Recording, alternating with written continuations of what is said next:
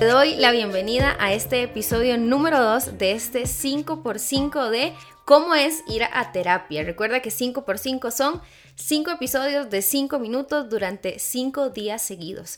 Ayer en el episodio número 1 de este 5x5 hablamos acerca un poco de cuáles son los posibles motivos de consulta por los que yo podría ir eh, con un profesional en psicología? ¿Cuáles son esas razones que me motivarían para buscar un espacio de trabajo en mis emociones, en mis pensamientos? Y hablamos un poquito acerca del concepto de salud mental y de que todo lo que altere, cualquier cosa que pueda alterar eso, es una posible razón para consultar. Así que hoy vamos a hablar de, ok, cuando tenemos a alguien que ya tomó la decisión de buscar un espacio de trabajo eh, en, sí mismo desde, desde la psicoterapia y ya tiene definido un motivo de consulta, ahora ¿qué hace?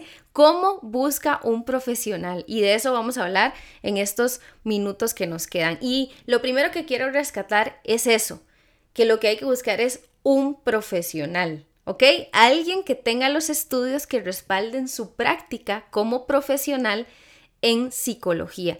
En Costa Rica al menos eh, una licenciatura en psicología es lo que se requiere para poder ejercer como psicólogo, como psicóloga, como profesional en salud mental desde el área de psicología.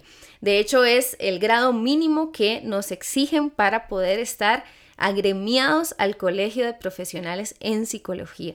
Pero La persona que no está agremiada o no está colegiada no debería ofrecer sus servicios como psicólogo o como psicóloga. Podría ofrecerlos como cualquier otra cosa, ¿ok? Pero para ejercer como profesional en psicología es necesario una licenciatura y estar colegiado en el Colegio de Profesionales en Psicología. A cada uno de nosotros se nos asigna un código profesional y puedes averiguar con los profesionales que tengas eh, dentro de tus opciones, bueno, cuál es el código profesional de este, cuál es el de este otro. Y eso es lo primero.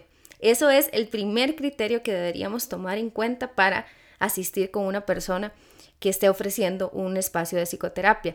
Ahora, es tu responsabilidad si estás de acuerdo en iniciar un proceso con alguien que no sea profesional en psicología y que no esté autorizado o autorizada para ejercer desde esta, desde esta profesión. Es tu responsabilidad. ¿Puedes hacerlo? Claro que puedes hacerlo, pero es tu responsabilidad. ¿Ok? Eh, entonces, eso es lo primero que debemos tomar en cuenta. Los profesionales que estamos colegiados eh, nos regimos por un código profesional, un código de ética y hay ciertos lineamientos que son importantes de tomar en cuenta. Así que Partiendo de eso, que es lo mínimo, es el requisito mínimo, ¿verdad? Después de esto entra en juego un montón de factores, por ejemplo, referencias que tengamos de otras personas. Es que a este psicólogo o a esta psicóloga me la recomendó tal persona y confío en la referencia de esa persona, confío en la referencia o en la recomendación que esta persona, que es de mi confianza, está haciendo. Así que eso puede ser una, un criterio que tomamos, tengamos en cuenta. Otro criterio es tomar en cuenta la ubicación, dónde está el consultorio de este profesional en psicología. ¿Me es accesible la zona donde está? ¿Puedo trasladarme sin ningún problema? O bien, recordemos que ahora también tenemos diferentes modalidades de atención, no solo la modalidad presencial, sino también la modalidad virtual. Así que podés también buscar profesionales que ofrezcan diferentes tipos de modalidades de atención. El otro punto importantísimo es el horario. Bueno, cuenta este profesional en psicología con una agenda que se ajuste al horario que yo tengo disponible. Otro punto importante es el presupuesto. ¿Cuál es el presupuesto que tengo y cuáles son las tarifas que estos profesionales que tengo dentro de las opciones que manejo? Eh, ¿Cuál es el presupuesto? ¿Cuáles son las tarifas que ellos manejan para las consultas? Recuerden que las tarifas mínimas para atención en psicología están fijadas por el Colegio de Profesionales en Psicología de Costa Rica. Ustedes pueden entrar a la página web del colegio y ahí poner eh, tarifas del 2021 en este caso o del año que vaya correspondiendo cuando estés escuchando esto y ahí están fijadas. Eh, también existen centros de atención que dan consulta a bajo costo y puedes buscar en diferentes universidades, tienen diferentes centros y bueno, hay, hay diferentes opciones. Y por último, pero no menos importante, eh, si consideras que quizá lo que está ocurriendo, lo que te está motivando, eh, requiere de una especialización, es importante que eso lo tomes en cuenta. En Costa Rica, para dar consulta, el grado mínimo, como lo mencioné, es el de licenciatura, pero sí hay casos específicos, diagnósticos específicos que considero que deberían de tener una especialidad.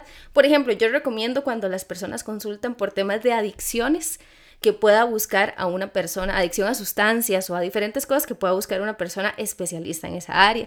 Hay algunos diagnósticos como Asperger, autismo y otros varios que es recomendable que puedan buscar especialistas en esa área. También hay profesionales que se especializan en la parte de psicodiagnóstico, de aplicar pruebas psicométricas, es mejor buscar un especialista en esa área. O hay otros eh, temas específicos que eh, deberíamos de considerar si la persona con quien estamos eh, consultando tiene estudios en eso, ¿verdad? Pero son algunos de los criterios que deberías de tomar en cuenta. Y te voy a esperar mañana en el tercer episodio de este 5x5 para seguir conversando un poco acerca de cómo es ir a terapia.